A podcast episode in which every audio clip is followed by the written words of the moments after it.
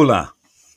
Você, de alguma forma, possivelmente já tenha observado os termos praticante de Reiki e terapeuta de Reiki. Embora essas palavras possam parecer sinônimas, elas compreendem filosofias e abordagens basicamente diferentes. Nós vamos explicar essas qualidades e diferenças.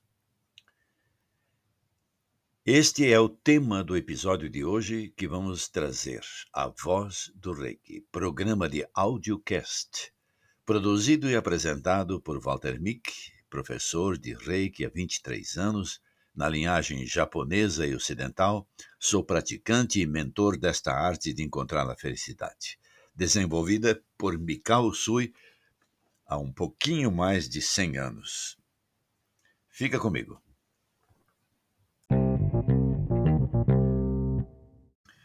Ok, então vamos lá. O que é de diferente entre praticante e terapeuta Reiki? O terapeuta de Reiki é aquele que trabalha com um propósito, o de direcionar a energia para uma determinada mudança, para afetar direta ou indiretamente o campo de energia do cliente, que é o receptor. Essa abordagem pode muitas vezes ser considerada dúbia ou erroneamente ser interpretada como de natureza invasiva. No entanto, o terapeuta canaliza energia com a intenção de aliviar o desconforto físico, emocional ou espiritual. Ele cria com essa atitude um resultado específico ou até mesmo, em alguns casos, diagnosticando os problemas dentro do cliente. Vamos explicar isso. Esse, isto é feito através de uma técnica chamada Biosen, ou de sentir o fluxo da energia, para daí detectar onde a energia é mais necessária. Portanto, não é um diagnóstico, é uma limpeza, uma verificação, um escaneamento de aura. O foco do terapeuta é, contudo, principalmente fazer alguma coisa pelo cliente.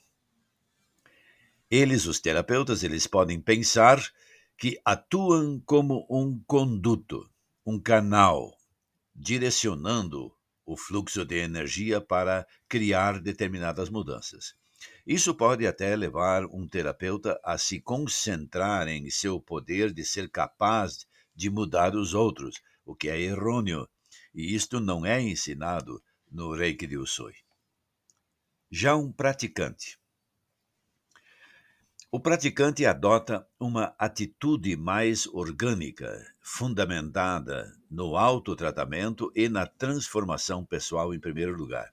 Portanto, o praticante vê o sistema Reiki como uma jornada contínua de autotransformação, antes de começar a tentar curar os outros tem o foco principal em seu próprio desenvolvimento espiritual. Contempla os preceitos que são os princípios de a filosofia básica do Reiki incorpora-os em seu dia a dia no seu autotreinamento. Ou seja, ele não tenta fazer nada acontecer durante um tratamento e parte da perspectiva de que ele e o cliente estão abertos a receber o que seja necessário naquele momento. É um desapego e não um acesso, uma promoção ou um dom. Não há manipulação do cliente ou do receptor, ou uma expectativa de cura. Bom, é fato notável sobre um praticante de Reiki que a sua transformação interna cria um efeito cascata começa a impactar aqueles que estão ao seu redor, e muitas vezes de maneira profunda. Quando o praticante oferece um tratamento, não se trata de mudar deliberadamente alguma coisa no seu cliente ou no seu uh, receptor. Em vez disso, trata-se de o praticante manter um espaço de equanimidade, ou seja, igualdade de temperamento, de ânimo, e de abertura, e compartilhar isso com o receptor. Através de sua própria prática, ele se torna um espelho. Começa a refletir a totalidade natural e as capacidades de cura que existem dentro dele. Do receptor, eu estou falando agora. Resumindo, é menos sobre fazer e muito mais sobre ser. Então, estas são basicamente as grandes diferenças entre um praticante de Reiki e um terapeuta de Reiki. Muito bem, então, por que mostrar as diferenças? Por que isso poderia ser considerado importante? Bom, no meu entender, a diferença entre terapeuta de Reiki e um praticante de Reiki é essencial. Não apenas em como nós damos ou recebemos Reiki ou não fazemos, mas sim em como vemos a essência central dessa prática espiritual. Um praticante procura incorporar, incorporar os princípios do sistema em todos os aspectos da sua vida. Reconhece que a verdadeira transformação começa a partir de dentro de si mesmo. Existe um círculo único de influência que brota, que surge do fato de ser um praticante de reiki.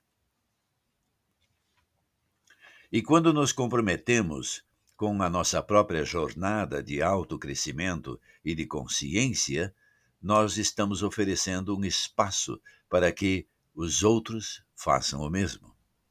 E é esse ambiente de transformação compartilhado que cria uma atmosfera genuinamente curativa para todos.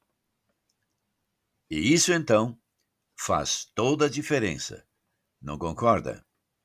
Então, você venha fazer parte também desta comunidade chamada Voz do Reiki.